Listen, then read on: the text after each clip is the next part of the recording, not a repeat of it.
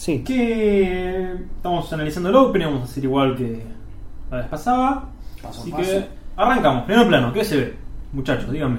Primero las ramas que Sí, el. mientras tanto podemos ver eso. Los créditos. de Como entramos, como, algo así como que hacemos el camino de entrar por adentro del bosque, así como después va a salir Ivy.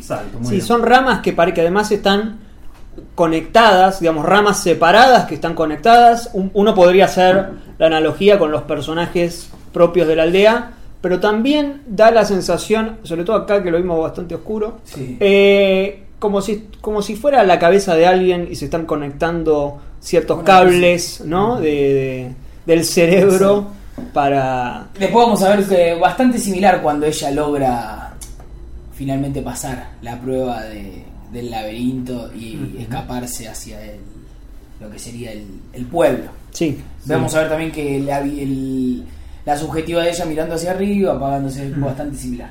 Sí, también, eh, como casualidad, esta es la, la película en que Shyamalan más utiliza el cenital. Claro. cenital, sí. En cambio, ahora se nos introduce con, digamos que, este, contrapicados. De- La, la posición Inversa. totalmente inversa de la cámara.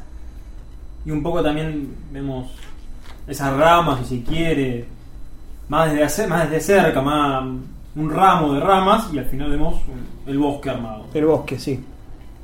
Que es lo que va a ir pasando en la película. Que va a haber un bosque, va a haber un- una cantidad de gente, un colectivo si se quiere. En cambio va a haber ramas sueltas, que son las que vamos a ir siguiendo. O las únicas que nos llevan si se quiere al centro, las ramas sueltas. Automáticamente atrás de eso estamos como dentro de lo que sería la multitud de y asistiendo al funeral del hijo de uno de los De Nicholson, sí. sí, de Nicholson que va a ser para decirlo fácil y rápido uno de los capos de, de Sí, uno de, los- de los elders, Claro. los viejos. Y ocas- eh, una cosa que pasa en la película es que va a estar dividida en tres generaciones.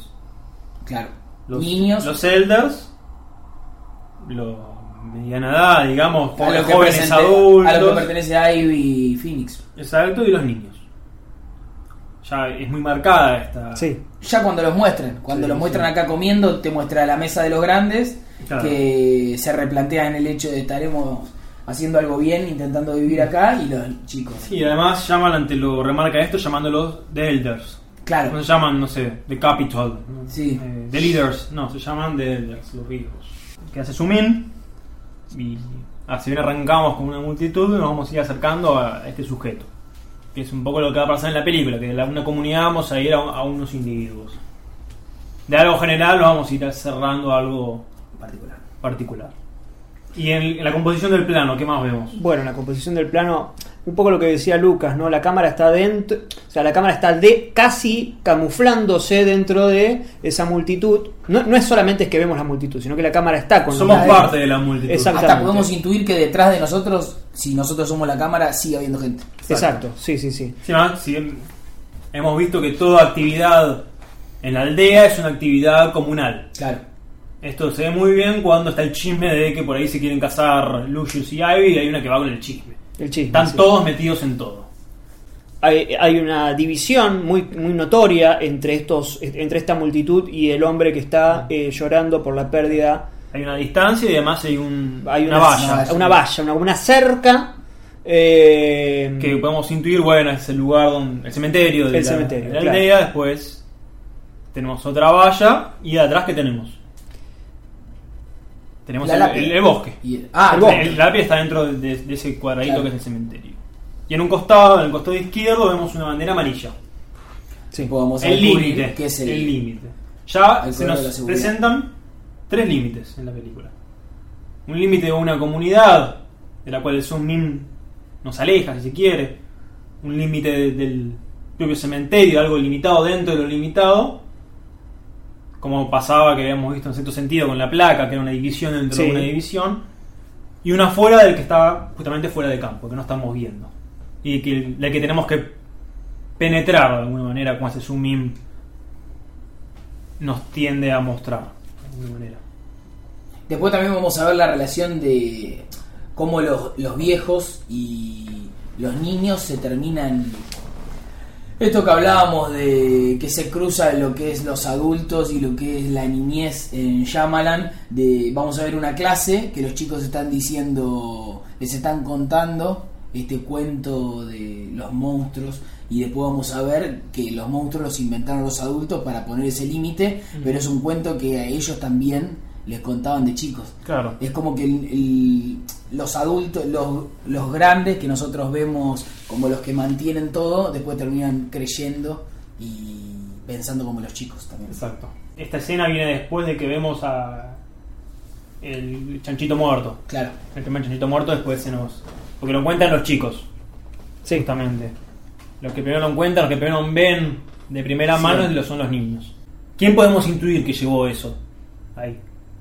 Noah, el personaje de Adrien Brody, que es un niño perpetuo. Y además de ser un niño, es otra cosa, de la que ya vamos a, a discutir. El, el terceto de personajes principales son Lucius Ivy y Noah. siempre, tiene- siempre hay que pensar el primer plano y el último. Claro.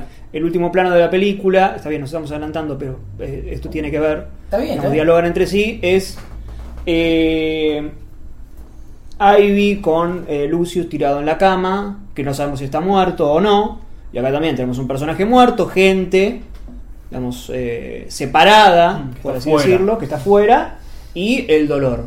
Digamos, arranca con un funeral y termina con lo que podría llegar a ser un funeral o una sensación de funeral. O de nueva esperanza Una- y de nueva... Una, una Y separación. Hay una separación. Es claro. lo- ya, ya llaman, nos lo mostraron esto con el espacio, lo que acabé de decir.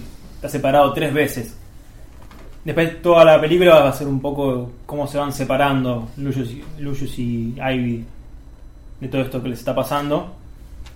Y bueno, ese final que los elders están comentando no tiene nada que ver y justamente por eso llaman después de vuelta hace el zoom in, se cierra con Ivy y con Lucius. Sí. Cuando Ivy está yendo por el bosque hay un insert, una, una escena que, que está Lucius inconsciente, también que están todos hablando y se va cerrando. Creo que es cuando el personaje William Hart, eh, eh, Walker, adulto, le está, le, está- le está diciendo que le dijo a Ivy el secreto. Sí. Entonces ahí cierra y, Claro. y eso es co- como que no, no le importa tanto a Shyamalan eh, el secreto en sí mismo. La película arranca con la muerte del hijo de, de este uno de los viejos, que es lo que les va a hacer cuestionar el hecho de si la decisión que tomaron de formar esta aldea era buena o mala, va a terminar con, no se sabe si la muerte o no, pero una situación similar que la resolución de eso terminó siendo y darle la posibilidad o las herramientas a los Claro. jóvenes para perpetuar o no esto, pero que ellos decidan. Simétricas en, en su deceso, porque ambas necesitaban medicamentos Claro, de la cual. Este, sí, claramente. Y también es irónico, en general en los films de Shyamalan, cuando hay tantos padres y madres ausentes, ahora tenemos un hijo ausente. Un hijo, y un hijo que es, es el legado, que justamente es el tema de la película, es una película sobre el legado. Sí. Y es el padre el que está enterrando al hijo. Porque en general no hay, no hay tantos pa- padres muertos o momentos de funeral con padres muertos. En general hay hijos que mueren, como lo pasaba en el sexto sentido. Sí. La chica que moría la hija. Y ahora. O sea, como que el funeral es algo más de ese legado que se interrumpe. que es probablemente sacando Unbreakable, que ni siquiera es que eran funer- era un funeral, eh, estaban en la iglesia y eh, era, pero era para otra gente, no era, o sea, era para gente que estaba con él, pero no gente. Sí. eh, Acá ahí en esa iglesia pasa algo similar, que es una, esa multitud, es- esos nombres que es una lista, una, Una lista, lista una enorme, sí. Y sal- salimos con el especial que es David Dunn y con esa carta dejada por un ángel maligno de alguna manera. Sí. Como lo es Glass. Mr. Glass. Vamos, acá eh, cuando hace el cenital, cuando se le puede ver el anillo. Y después está el cenital cuando se muere el personaje de Adrian Brody, Noah. Y después hay un cenital cuando vemos a, eh, eh, a Lucius También cuando. Ivy sube. Y también cuando Abby sube, También sí. hay. un Sí, sí, sí. ahí. No lo utiliza tanto, pero cuando lo utiliza. digo, Sí, no, no sé si tiene tan, tan esa connotación tan marcada. También lo usaba, si nos retrotraemos al sexto sentido, cuando Bruce Willis entra en la casa antes de la escena final. También utilizaba un poco ese plano. sí, Es, es un plano que sirve mucho para enra- enrarecer algo, el cenital. Este, de alguna manera le sirve para justamente esto. Y también para. Él en general usa el cenital y además le, le agrega el zoom in, como mencionábamos con esa escena. Sí. Que es para desde esa otra per- perspectiva, como es una perspectiva extraña que nos da el cenital, recortar o extrañar aún más el espacio. Y siempre el cenital también puede ser la perspectiva de Dios, ¿no? También, sí, sí. Acá me parece que también, También se une que son fines fantásticos. Claro. un poco lo encierra el personaje, ¿no? Porque tenemos de costado, de arriba y después cada vez más cerca, ¿no? Casi que se forma una... Sí, eh, lo saca de la multitud. Sí, ¿Podemos- ¿Vieron qué es lo que dice el personaje de Nicholson, de Brendan Gleeson? Dice, ¿qué susurro escucharé Para, para poder dormir? El personaje que canta es Ivy en la película, que canta dos veces cuando está triste la hermana, porque le rompe el corazón con poca intención Lucius. Y después cuando está de vuelta en el, en el bosque sola, que canta para darse cobijo a sí misma, de alguna manera. ¿Y qué es esto de este poder? De, de este susurro para poder dormir, justamente. Esa, co- como esa compañía, si se quiere, que le está faltando al personaje de Gleason. Y después dice, ¿y qué mano habré de tomar para poder caminar? Sí. Bueno, lo de las manos ya lo vamos a hablar. Y ya lo, lo han visto, imagino, sí, es, sí. es muy ostensible lo que pasa con las manos. Bueno, teníamos, eh, vemos eh, la tumba con, eh, con los años. Eh, Los años que de hoy hablábamos, eh, hay que ver si ese es al tiempo al que quiere llegar esa aldea. Porque los años son 1890 a 1897. A ver, mucho, tenemos que darle mínimo 30 años de que eso está ya vivo. No es que eso arrancó 30 en 1890, 30 años aunque sea le tenemos que dar. Y tenemos que pensar además que hay mucha literatura, hay muchos libros, así que me imagino que ese, ese año tiene que ser, digamos, eh, no, no puede haber existido, ¿se entiende? ¿no? Claro, claro, claro. No, tiene, tiene que tener una relación por ahí. Eh, Sí, en realidad es, es polémico, porque justamente lo que quiere hacer la aldea es salir del tiempo. Sí. Por eso cuando Ivy se va se lleva el reloj. Supuestamente está parado, porque ellos no necesitan el tiempo. Esos años son un poco disruptivos. Que es en general lo que pasa con el fantástico. El fantástico no, no, no es fácil. Es, el- es un género muy complicado para pensar. Esto viene desde la que puede ser la segunda mejor película de la historia del cine, que es Cat People. Que es una película que siempre todo es doble, todo es doble. Es una película muy complicada para pensar absolutamente todo. Y justamente llaman que retrotraer esto. Esta es por ahí su película más del fantástico, es su película más. Marcada, fantástico. Sí. No, somos, no, no utilizamos fantástico como, como adjetivo, No, no, sino como el, el género sí, de lo fantástico. Este, y él ya plantea esta. Digamos, esta polémica, que es el dejar fu- el fuera algo. Que es que a su vez es un lugar fuera del tiempo, pero a su vez tiene estas fechas. Sí. Y necesitamos saber en qué, además necesitamos saber en qué año nos quedamos eh, en el tiempo. Digamos, necesitamos saber en qué año Michael Myers se queda rayado. Bueno, Claro. necesitamos saber en qué año estamos. ¿Qué son? ¿Qué es el año? Además, si uno se pone a ver en ese cenital que, que cuando se acerca, la, la- la lápida es bastante chota. Claro. Es bastante trucha la lápida. es, es- es muy finita, no es muy. Ahí hasta nos puede tirar una pista de, bueno, esto no es algo Sí. muy serio. Claro, no. Probablemente la, el- la hizo alguno, si no sabía muy bien cómo hacerla ahí en la, en la aldea. Sí, sí, de. Por ahí le hizo Está Nova. claro que no. Claro. Le hizo Nova por La ahí. intención no es, bueno, esta gente vive en 1890, sino que la intención es esta gente vive en la aldea que ellos crearon y es casi. Sí, esta, esta Entonces, polémica no- un no poco que, que menciono con el tiempo. Que a su vez es, un, es un no tiempo y a su vez hay un tiempo. Claro. No, por Es supuesto. un no tiempo, pero hay- hay un tiempo para, como que, la a- gente, que la gente se quede tranquila, dijo Ramón. Sí. Sí, siempre van a caer ese tiempo de alguna manera. Y todo está manejado por esta gente. Claro. Que También eso ahí- es más ahí- importante que saber en qué año o qué no año es. Claro, también ahí hace un chiste. Llaman también que cuando vamos a la primera reunión de, de los elders, que supuestamente es una reunión comunitaria, que, que, digamos que cada elder eh, no, no hay un presidente, sino que va, va cambiando el que tiene el delegado que tiene la palabra. Vieron que están la- en general están todas las mujeres tejiendo. Sí. Sí. Y te dicen, no, no, este llaman a que retrógrado, pone a las mujeres tejiendo. Pero están tejiendo que lo- los trajes que van a usar Lo- los rojos, los, los demonios, si quiere. Como que dentro de esta unión hay otra unión, digamos. Claro. Dentro de esa estas tres generaciones hay otra generación, los elders, que están dentro de ese conjunto, otro conjunto. Y Siempre justamente vamos a se ver va el cerrando la película. No, de las unirse, maquinaciones. sí. unirse y encontrarse para funcionar, ¿no? Claro, sí, sí. Eh, Bueno, hablando de esta relación, ¿no? Mientras tenemos en la aldea un mundo en el que que, o sea, un mundo dentro de otro mundo, un tiempo dentro de otro tiempo, y si, si vos cruzás ese límite, volvés a la realidad y, uno, y la gente se esconde del presente, o decide esconderse del presente, e intentar volver al mundo primero, en The Happening es, digamos, totalmente lo opuesto. Claro. El mundo nos obliga a nosotros a volver a ese mundo primero. Él está sentado eh, totalmente... ¿Él te referís a? eh, a, Gre- a Gleason. Claro, Gleason. sí, sí. Está sentado, totalmente dolido, cabizbajo, También. Dentro, de una- dentro de la cena. Con esto que hablamos de las manos, Walker, eh, William Hart, le agarra la mano, le toma la mano. De alguna manera. Sí, le y toma vamos mano. a ver que ese mismo personaje es el que no le puede agarrar la mano a, a Sigourney Weaver. Claro. No se pueden tocar, No se pueden tocar. porque no, no la puede reconocer de Claro. alguna manera, de una forma diferente. Es maravilloso ahí eh, como eh, Shyamalan, a partir del toque de mano, es cuando sube la cámara, digamos, sube la cámara cuando toca la mano y ahí vemos a William Hart y eh, a William Hart lo vemos en eh, un contrapicado eh, y él y es parece una torre. Claro. Digamos, es más alto que la casa que está de fondo. Y en la casa de fondo tenemos cinco eh, ventanas. Si nosotros repasamos eh, los personajes más importantes de, de Village, tenemos estos tres que ya mencionamos, y lógicamente William Hart y Sigourney Weaver. Ahí también se nos introduce que esas fiestas,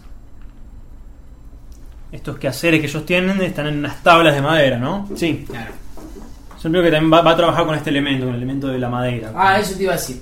Después eh, en el bosque ella cambia su bastón por un bastón de Claro, madera. y- en el momento que toca el árbol, ¿Y que qué es pasa con ese, con ese árbol y con ese bastón? ella después lo utiliza. Pero son elementos prehumanos, digamos. Claro. Volver a lo básico, A lo de alguna manera. Que es lo que intentan hacer ellos, pero más aún. ¿o no? Claro, sí, sí, desde ya. Y bueno, y en el también momento que ella toca la madera es cuando se da cuenta o toma noción de que está viniendo el monstruo que va a ser eh, Brody Sí, bueno, también disfrazado el- el- y se corre y ahí se cae. Y también ella, en, un, en el momento, no es con madera, pero hay dos momentos en donde ella tiene como actos de fe o se entrega, que es cuando están atac- atacando la aldea los monstruos, que después vamos a ver que no son monstruos, y deja la mano afuera y está a punto de agarrar a los monstruos y la agarra a Phoenix, y después esto de cuando toca la madera y se corre... Sí, esta cuestión de, de tocarse de alguna manera. tocarse. Que en- ya habíamos hablado de la relación que, ven entre Poe y Shyamalan. Claro. Vamos a hablar un poco más después con el personaje de, Nova sobre esto, pero además, en el, un, su cuen- uno de sus cuentos más importantes, que es La caída de la casa Usher, Poe te pone un prefacio de, de una cita del comienzo. que La pueden encontrar en cualquier edición, me imagino. Que es de un poeta que es, se llama De Berenger. El corazón es un laúd abierto. Cuando se lo toca, resuena. Y justamente esta idea de, de tocar, y la tacticidad que tiene para poder concretar este amor, de alguna manera. Y también pensemos un poco cómo ve el amor Shyamalan, ya que nos seguimos con este tema. sí. ¿Qué pasa entre Ivy y Lucius? Ambos tienen una falta. claro. Ella no puede ver y él tiene un problema de, de- de habla. Esto después, bueno, lo vamos a ver. Bueno, esto lo, lo comenta Ivy, que antes le tomaba la mano, que le, le hizo un acting. Se- como que se cayó para que lo tomara y no lo tomó. Y está como suspendida la relación en ese momento. Este. Y después vamos a esa escena troncal, que es cuando se declaran que es en el Porsche. Que ahí ella le di, que él hablan y, le, y él le dice a ella que él, él siempre tuvo esta dificultad para hablar. Justamente, Justamente la dificultad para hablar que va a tener para no decirle las cosas, que finalmente se las dice. Claro.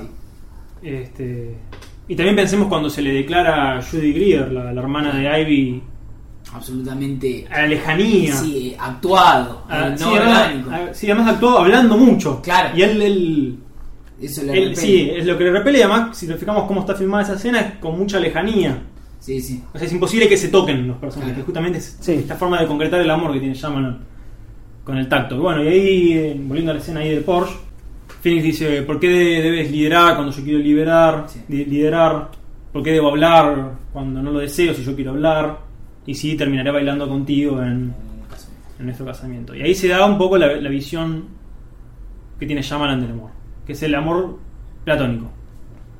El amor platónico no es esa chantada que se dice muchas veces, que es el amor imposible, ¿vieron? Sí. Sé, Taringa en Facebook dice, no, amor platónico, amor platónico como a Thurman. No, no es eso.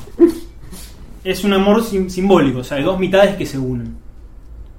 Y justamente va a haber, o sea, lo, que- lo que define al, al, al amor platónico es la transmisión, digamos. A- Algo del otro queda en lo del otro y lo del uno queda en lo del uno. Esto es ejemplar en este, los puentes de Madison, por ejemplo, que sea como esa unión, tiene que haber una metamorfosis, o en el final de Titanic, que, se termina- que. Rose se termina llamando Rose Dawson, que son justamente una suma de los dos. Y con- justamente cada uno tiene que tomar lo que, lo que toma de su enamorado, lo, lo que tiene del otro. Por eso después Ivy va a seguir con la misión de Lucius, que era salir de la aldea. Sino, Claro. Vieron que hay dos escenas donde él, Él lo- intenta, que pide salir. Así vienen los sucesivos ataques por eso. Y después, cuan- ¿cómo le gana a Noah Percy? Jugando el juego de mirar para atrás, en el que era experto Lucius, en el que era el mejor de la aldea. Claro. Pero a su vez ese juego era algo que quedó en lo infantil, como habíamos visto, que es algo que Sí. él dejó, que él dejó muchas cosas. Detrás ella tiene que volver a retomar eso infantil que incluso su propio Ah, amado dejó. O sea que es como muy, muy perfecto esta unión sí. de amor platónico, porque incluso ella viene a exhumar lo que al otro le faltaba, es ese re- reconciliamiento con lo No, infantil. sí, una moneda que partís a la mitad que solamente se va a unir con la otra mitad. Exacto. Y justamente lo que no pueden, ¿por qué no se pueden unir Sigourney Weaver y William Hart? Que no, no se pueden tocar, no se pueden reconocer, ni en la fiesta se pueden tocar, ni cuando William Hart eh, y Sigourney Weaver discuten ahí cerca Sí.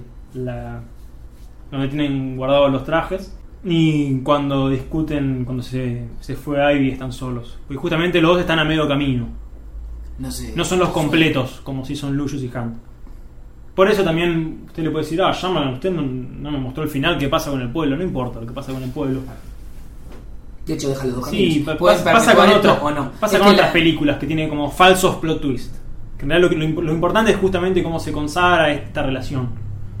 Claro, esa es la historia. realidad. Claro, es lo que pasa. La problemática es. O sea, no importa en The Happening por qué... ¿Por qué se queda El, el twist parada? es, el twist ese de, de por qué se suicidan, ¿no? No importa acá el twist ese de qué pasa con el pueblo.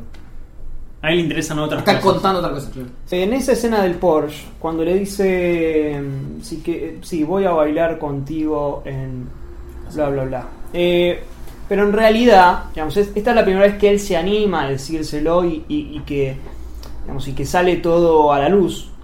Pero si uno ve las últimas, las únicas dos veces anteriores que le toman la mano a ella, hay un baile. Digamos, Mm, cuando claro. le toma la mano a- para robarla del baile, la está, la está sacando del baile y ella desplaza un poco la mano, Claro. casi como bailando. Y la segunda vez, que es cuando la saca, saca la mano ella en el tipo en el, como en el pórtico de la casa, cuando él la mete, incluso utiliza la cámara lenta, Sí, casi como un que giro de baile. claro, casi como un giro de baile, casi como el giro del comienzo de la película Claro, cuando sí, están sí, bailando claro. las ¿Y qué pasa con ese giro? Se interrumpe por lo rojo. Lo rojo, Como exacto. ocurre en ese plano que vos mencionás. Sí. Está con la mano y viene lo rojo. viene lo rojo. Y ese baile, de alguna manera. ¿Qué podemos pensar con el baile? Eh, ¿Podemos relacionarlo con, con infantil? No, no, no sé si tanto, de alguna Mm. manera. Por ahí como un, un estadio más ulterior, si se quiere, de esa unión.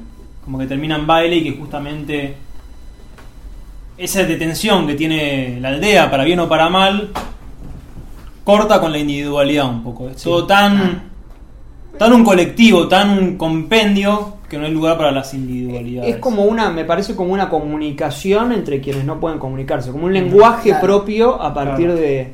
Y de también pensemos un poco en el, en el cuñado eh, de Ivy, que no, no quiere que le toquen la camisa, ¿viste? Sí. Que en un momento que, que hay como una este, empatía entre Ivy y la hermana cuando ella se casa y se abrazan, justamente porque se están in- un poco intercambiando a Lucius y esto que, bueno, ya lo vieron, está pasando.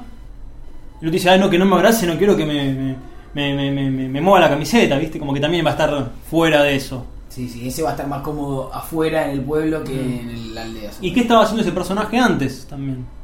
Cuando vemos que están jugando al juego ese de pararse de atrás al bosque, él es el que está ahí dirigiendo y dice, no, no se pisen sobre mi cabeza. Claro. Que también es el que no está entendiendo bien cómo Sí. se puede La razón secreta de ese juego. Claro.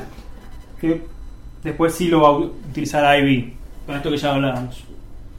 Para enfrentar al mal, a Nueva Percy. Ahí en esa escena del Porsche, eh, utiliza él la niebla, ¿no? Tenemos el, el césped, digamos, el, el césped Sí. propio del bosque, y, entre, y hay una niebla, ¿no? Hay una niebla que se forma como una, una línea horizontal que da directo a los ojos. ¿no? Eso es una unión que genera a partir de algo totalmente eh, diegético, ¿no? Claro. No, no- no Sí, es que había está- niebla. Sí, había niebla, pero uno ve, frena el plano y hay una unión entre ellos, casi como si estuvieran tirando poderes, Claro. ¿no? Eh, entre unos y los otros, más teniendo en cuenta que ella no, no lo puede ver, entonces hay como... Bueno, fíjate que justo este, el intercambio que decía es un poco que ella siendo ciega lo puede ver, que le dice veo tu color, Sí, veo tu color, sí. y él sí como que le, le puede hablar de alguna manera, que siempre lo que no pudo hacer, siempre que hablaba era o mediante el papelito o en un clima interno, digamos. Bueno, ahí hay otra similitud con The Happening, con los, el anillo de color,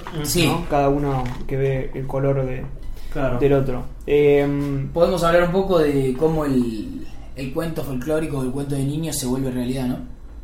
El miedo y el monstruo con el que mantienen a toda la gente dentro de la aldea, finalmente ah, se hace, se hace presente en forma de el, el loco este. El, No. Sí, esto bueno, lo, lo veníamos comentando antes de grabar con los muchachos. Que, ¿Qué es lo que hacen los elders con, con esa tradición que ellos agarran medio de, de, de ese cuento, de, lo agarran medio o- oyéndolo apenas. Lo agarran por las puntas, de alguna manera. Lo, lo utilizan a, a su, a su piacere. Claro. Lo tocan de oído. Lo tocan de oído, justamente. ¿Y qué vemos? Que incluso ellos hacen ritos de sacrificios, hacen, hacen un ritual para hacer eso, que tiran el venado, el, el venado, no, el, Chancho. el chancho lo tiran a una, una piedra. Una piedra que es una piedra de sacrificio, es sacrificial, digamos. Ellos que ellos hacían de chiste, que es algo que pasa mucho en el, el Fantástico, bueno, citamos esta- este fin de Turner, lo pueden ver los demás, es- eso que se hace en chiste, que no se sabe qué se hace, igual Va convocan, convocan a, a ese mal, perversamente, justo lo que decíamos, con los reversos. y- Lo que hablaba de Gavin Elster. Gavin el Elster, sí. Que él, sin saberlo, Gavin Elster hace un montón de, de ritos de iniciación a Scotty. Bueno, ellos sin saberlo convocan a estos monstruos. Pero está transfigurado. De, de alguna manera. No es un, un monstruo hecho y derecho. Con esto que decíamos que siempre el, el fantástico nos da esta cuestión polémica. Que Claro. fuera del tiempo, pero con una fecha. Eh, bueno, Cat People. Que ellos con esto te- lo convocaron a Noah Percy, lo Claro. convocaron al mal. Después de esta escena de, del Porsche, el plano se va y queda una una silla de estas que se amacan. Sí. Claro. Mecedora, exactamente. Y esa, esa silla vacía después es la que va a ocupar el pecado o el, el personaje este de Adrien Brody que se esa silla que estaba vacía en el pueblo hasta el momento en el que el mal o el pecado se aparece en forma de loquito. Se mueve la cámara, un Sí. movimiento de- hacia la izquierda. Vemos la, la rocking chair. Ahora voy a explicar por qué le digo rocking chair. Estable, digamos. Pero nos da la sensación de que a un mínimo empuje ya va a estar en movimiento. Claro. Y en ese momento, este, escuchamos, vieron que hay, hay dos temas en el soundtrack de James Newton Howard, que es uno con un violín y otro con un piano. Después lo pueden escuchar. Y sigue con el violín y medio que al final del violín, de, de- de ese, de ese tema del violín, cuando está terminando la escena, se escucha un grito similar que escuchábamos de la afuera. O sea, como que de alguna manera va, va a estar llegando ese mal, esa rocking chair, en ese Y movimiento. después un par de escenas después lo vamos a ver Claro. sentado ahí. Y Después de asesinar a. ¿Qué pasa no, con, no, con Noah y Ivy? Como que nunca se van a poder conectar, porque no. nu- nu- Nunca va. También juega llama con el tema del, del sexo, justamente. Rocking, rock. Por eso el tema Rock With You de Michael Jackson es coger, digamos, tener sexo. Y por eso está en la rocking chair, que no, no, no va a poder Claro. concretar, digamos, con Ivy. Eh, y también lo que pasa con el violín, que es como una melodía cambiante. Después cuando nos encontramos con la relación entre, primero los Elders, y más que nada en la relación de William Hart y Winnie Weaver, usa este, el tema este del piano, que repite mucho unas notas.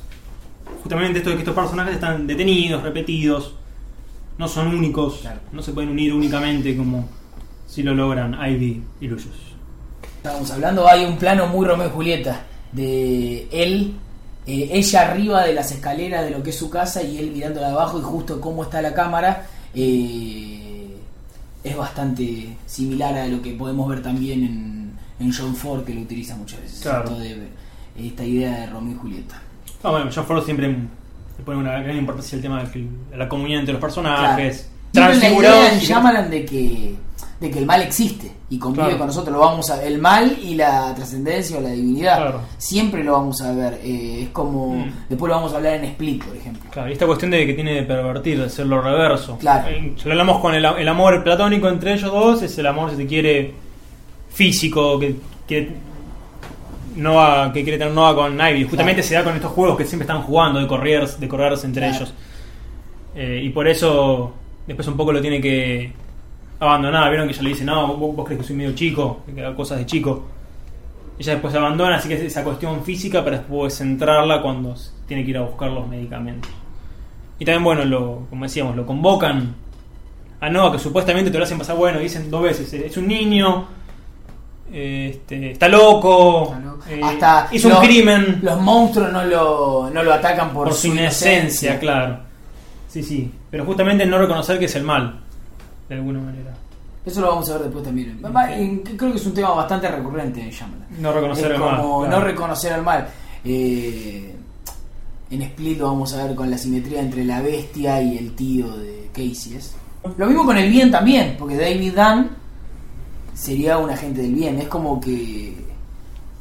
Bueno, después lo vamos a ver mejor. Sí, justo con lo que pasaba con David Dunn era que el, el propio mal traía el bien. Ahora, si querés una especie de bien solapado, convoca al mal. O un- Claro. Es un poco el precio. Una para- ignorancia, si querés, Sí. sí. Ese equilibrio. Este, sí, que de alguna manera lo convocan y tarde o temprano te va a llegar. Eso es lo que tiene fantástico. Que tarde o temprano algo va. Bien y pasa factura. Si vos no lo reconoces, te va a venir al revés, te va a seguir apareciendo. Hablemos de Noah. Una cuestión que pasa en la película, que en estas escenas que vimos al comienzo, que es.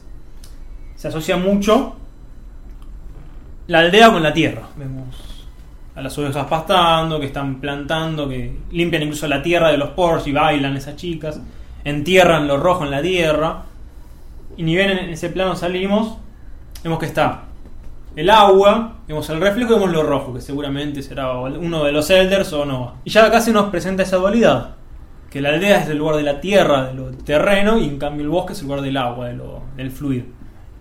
No por nada, eh, a medida que Ivy Va- está en su travesía en, en el bosque, se va a ir pintando de barro, que esa unión entre la tierra y el agua. Este, y justamente cuando en un momento recién, a- recién eh, vuelven a, un- a unirse Lucius y Ivy que están charlando, antes de que le vean que le da una valla roja, Sí. bueno, antes le da un sapo, un anfibio, Claro. un animal que está entre la tierra y el agua, que es como está también perversamente está Nova de alguna manera. No como Ivy que puede conocer la madera primeramente, al revés de Nova que, utiliza la madera vuelta al tablón y que justamente detrás de ese tablón lo que se oculta. Pensemos también en esos cofres que tienen los Elders. Está el traje. Bueno, como lo que puede conocer Ivy esa primera mano y en cambio no es justamente lo dado vuelta, lo perverso. Y la idea de que el mal elige a Noah para hacerse presente también por su condición de, de inocencia. De hecho, cuando vuelve de. De aparente inocencia, De claro. aparente inocencia. Cuando vuelve de.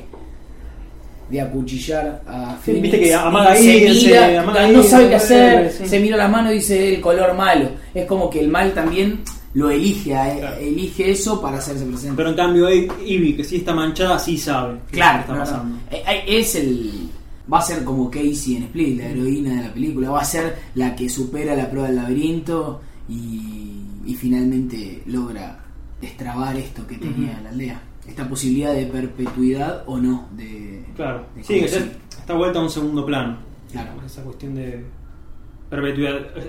Los que piensan en eso son los Elders, que siempre Claro. están pensando cómo, cómo hacer que esto siga, cómo, hacer, cómo jugar con la farsa, con la mentira. Aparte, los, después que- los- los únicos que llegan a lo genuino son ellos dos. Claro. Y después, esto misma, esta preocupación que tienen los Elders adentro, lo vamos a ver afuera, cuando salgan y estén en este parque que justamente Walker también, eh, Claro. igual que ellos, van a la oficina de lo que sería el administración del parque y la preocupación que tiene el personaje de Shyamalan es que no pase los límites. Claro, sí, ahí bueno, lo que nos. Sabíamos que el padre de William Hart un tipo muy rico, entonces parece no, no- nos da a entender a medias Claro, que son. que son los dueños de eso y si uno se pone a pensar cómo metieron el mausoleo ese Claro, claro. en el cementerio, bueno, está sus- sustentado si quiere, si quiere por eso. Él aparece del otro lado, se acerca con el auto. No, ya el auto, no, hay, una, hay un contraste, un móvil, claro, fuerte, ¿no? De, se va chocante. ser más fuerte todavía después, cuando viene con la escalera. Cuando ya- viene con la escalera, ahora claro. la escalera, Claro. Es una, es una casa propia, digamos. Mm. Tenés las puertas, tenés el, el auto y la escalera. Sí. Eh, Sí, también para muchas eh, mentalidades simbólicas y tradicionales, la escalera presenta. tres- la escalera, la espiral, presenta como el- la- los tres mundos: el mundo medio, que es lo terrenal, el mundo medio, que es lo terrenal, donde viven los vivos, si quiere, el, el mundo supra, que es donde viven los dioses, y el mundo infra, por debajo de, esa- de ese escalón, que es donde, donde está el submundo, digamos, si se quiere, lo- los muertos. la- por eso siempre está esta cuestión del. Detrás del abajo de las tablas, arrancamos con un funeral, algo sub. Hay un- como una especie de ángel que nos intuye algo. El, el mausoleo, vieron que está ahí, esa piedra que está Sí, enorme. sí. Que nos intuye también un ángel, algo de arriba. Incluso, en general, muchos. Vieron que hablamos de la piedra esa del sacrificial. sí. Vieron que está tallada en un solo lugar. Bueno, mu- muchas de esas piedras están. Cuando hacen esos sacrificios, estas tribus, lo hacen en tres estadios para hacer en cada Uno de estos en mundos. cada, sí, hacer un sacrificio cada uno de estos mundos. Ellos solo lo hacen en lo terrenal, que es donde llegan a entender, solo entienden lo terreno. No entienden ni, ni el fluir, digamos, ni lo que está más arriba de esa farsa que ellos hacen. Y justamente la escalera viene a simbolizar un poco esta idea que pone al final.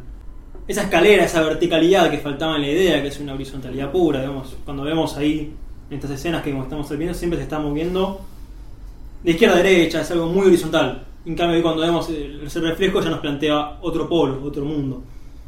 Y la escalera viene con cerrar esta idea, pero es una escalera que queda fuera, fuera de, de ese bosque, de esa aldea. Siempre. Y la idea de, de que el encierro finalmente no, no le funciona. Ni a la vieja de, de Happening, Ujú. ni acá en The Village a los Elders. Claro. Y tarde es lo que decíamos con el fantástico, tarde o temprano te viene agarrado. Claro. Tarde o temprano. Por más que lo esquives y lo esquives y no haya dinero y viva de la tierra y todo. Claro, si pueden ver, eh, yo caminé con un zombie, es esto, también de Jack Turner, el director de Cat People, El hombre leopardo. Son, bueno, son, son como la, la Biblia del, fantástico, son esos films.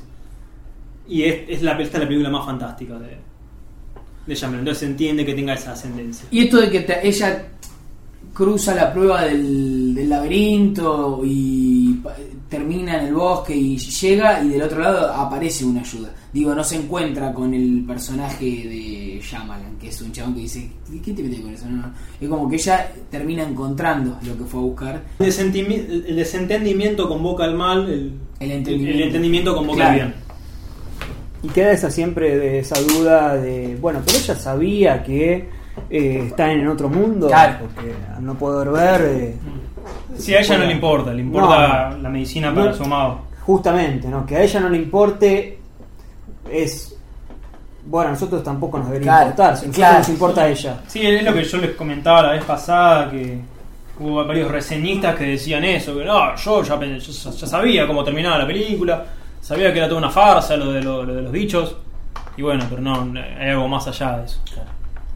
Este, algo más allá de esos límites que incluso te muestra llaman en la primera escena. En lo que él dice, vos te, si te quedás con eso es, es quedarte así encerrado en esta cuestión y no ver más allá, por eso te pone eso. Estos tres límites que les marcaba al comienzo también. Eh, sí, y te deja la puerta abierta. En el último plano te deja dos puertas abiertas. ¿no? Se- los tres límites, justamente, que, que hablábamos también del primer plano. Claro. Y que corresponde a esto que decíamos, lo terrenal, lo sub- submundano, lo Sí. inframundano, las tablas, que ellos comen comen en tablas, que de- detrás de esas tablas va a haber algo. Los secretos que ellos, tam- esos, esos taúdes que son los secretos, Sí. lo guardado, lo, lo que está abajo. Las no- cajas negras las cajas negras, abrir. no las quieren abrir y se van a abrir solas, digamos. Claro. quieras o no, se van a que Bueno, abrir. pero hablamos de que los elders no, no terminan de entender y comprender. El padre de ella finalmente la deja o le da el Ah. visto bueno y le cuenta el secreto. Es como. Y después va y habla con Justo el de, de los Elders. los Y el dos- único que lo entiende es el que se le murió el hijo ahí. También, Claro. Sí, pero también los dos Elders que son los más. Más allá de Nicholson, son Sigourney Weaver y William Hart, los los dos que son más cercanos, si se quiere. Pero también están como en un lugar medio, esto que decíamos, que no Claro. se pueden conectar entre sí, pero llegan a, sentir un mínimo de empatía. Claro. Y Y hasta ellos mismos se cuestionan ese, esa aldea y ese Sí. Y también lo, lo remarco un poco con eso del, del reloj, eso de, Que le de da- estar fuera del tiempo, de digamos esto que veníamos discutiendo, llaman a- lo ponen en una imagen, un reloj de oro, con lo que significa el oro amarillo, el amarillo era el- lo que veíamos que siempre era el límite. Sí. Sí. Bueno, y con ese Eso. con ese amarillo, con ese oro, ella va a tener que pasar por ese límite. Juega mucho con los perfiles. Primero Claro. de frente, después de perfil. Como una cárcel, ¿no? Cuando estás preso Sí. y. no, te- La rueda de reconocimiento, Sí, la foto lo juega, juega mucho con eso. Sí, es es lo que, lo que comentábamos otra vez. Siempre en el comienzo se ven las fichas que se van a desplegar en el todo. Eh, ya ese, ese triple límite, ese, como decía cada crítico y crítico, cómo at- atacaba la apuesta, ya nos da esta cuestión de, de límites más que de encierro, me parece. Sí. Si de encierro era más en cierto sentido. Acá es el tema es el límite y el, El tema límite, del sí, legado sí, que sí. hablábamos. Bueno, eh, la, eh, la imagen, la primera imagen de J.C. Gisenberg con los brazos abiertos, Muy un poco hace simetría también con, con la escena en la que, en la que muere Noah. ¿no? Igual, es lo mismo. Nada Claro. más que ellos lo utilizan como un juego de, de niños ya grandecitos Sí. para estar jugando, pero ella finalmente ese juego y se le hace... Todo cobra realidad, sentido de realidad cuando se escapa Noah, ¿no? Con ese ruido que se escucha medio gutural que se viene del bosque, veíamos en los talones que también lo escucha Nova, se pone contento, feliz, como si fuese una canción de cuna para él, esto que un poco como Michael Myers que sigue siendo un niño y se, mece también, ese rocking, el rocking. Que también se está detenido justamente y esto que él que él tiene, siempre estar en movimiento hasta cuando siempre están jugando, siempre, y cuando juega, juega de más. ¿vieron? Que juega con el palito y le los, claro. los caga palazos al, resto. Ah, The Visit. The Visit. Sí, señor. Vamos a ir con el opening de The Visit.